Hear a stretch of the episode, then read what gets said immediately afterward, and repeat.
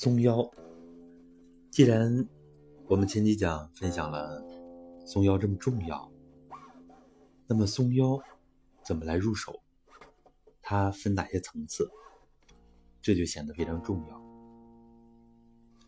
首先呢，我们初学者第一步要把腰从前塌的状态变成微微的后凸。这实际上是最最初级的松腰，也就是练我们的命门后凸，主要通过站桩、直体坐、俯身拱腰，还有蹲墙等等这些方法来实现。像站桩呢，就是慢慢的练腰要伸直，往前塌的变舒缓，然后呢，逐渐的向后凸出来，这是第一步。蹲墙也是要求命门后凸，整条脊柱像弓形一样，这都在练我们的腰放松，练命门向后放松。所以呢，我们的功法，我们之前也分享了，它的核心动功就是围绕着腰来展开的，这是动功入门也好啊，提高也好，非常关键的。绕不过去的一个核心内容。那么，想要腰进一步松，就要把后胯，也就是骶髂关节打开。所以，这也是整个松腰进程当中非常重要的一关。我们这些年呢，都在重点的练，把后胯进一步的松开。像我们的站桩，两脚成内八字，尤其是行神桩的前身环抱。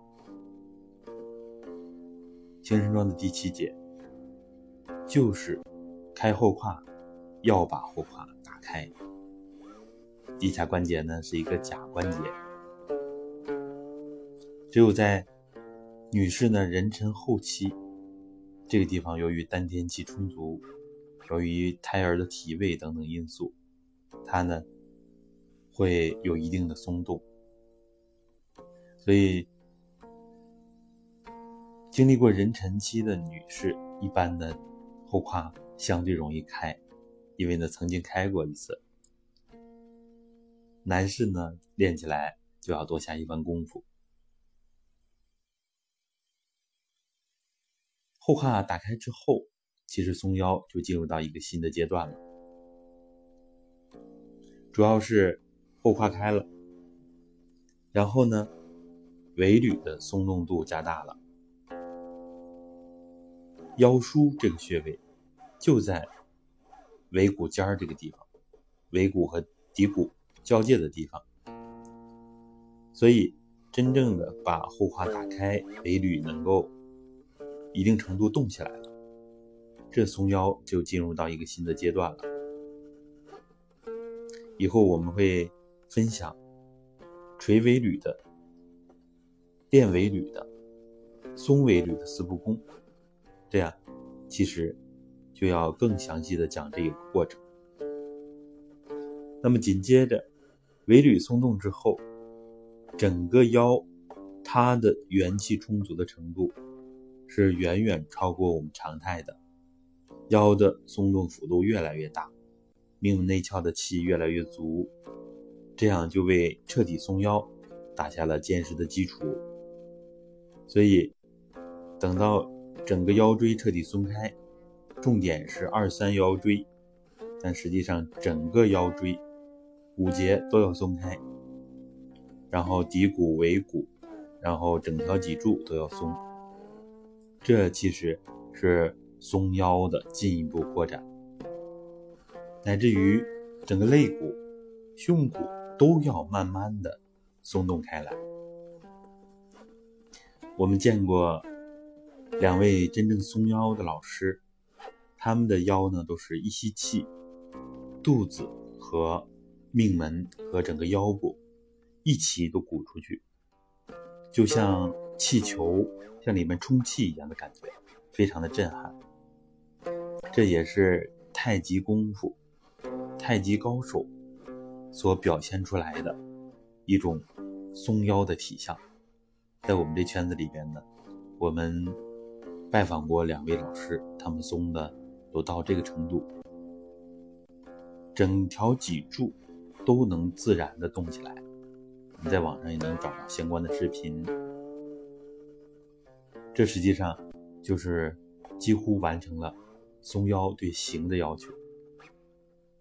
当然，真正的松腰，还有对形之外的形气神之外的另外两条气和神。其实，我们人是精气神的一个整体，所以松腰绝不是简单的就是把形体松动了，那就把它看得太简单化了。比如说练柔术的，很多人这个腰也特别灵活，但是他那种只能算是形上的松，他的气不够，神也没足起来，没有跟命门连起来。因为我们以前讲过《难经》里边提到，命门这个地方叫做守邪之神啊，守邪之神在这个地方，就是。我们的念头，比如说我们的杂念出不出，跟这个地方都有直接关系。这个地方相当于它跟我们头里边是有直接联系的，因为肾主骨生髓，它是跟脊髓和脑髓直接联系的。这也就是松腰的特殊性。好，那么松腰实际上最彻底的。就是要打开命门内窍，这就相当于以前很高的水平了，基本相当于揭晓单的水平。这个时候，人的生命质量就会极大的提升。当然，太高妙的我们目前也达不到，也不跟大家分享那么多。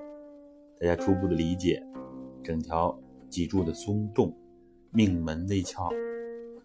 气量的充足和气尺度的提升，这是松腰更深层的内容。只有这样，我们形体才能松得更透，我们的神意才能更加集中而宁静。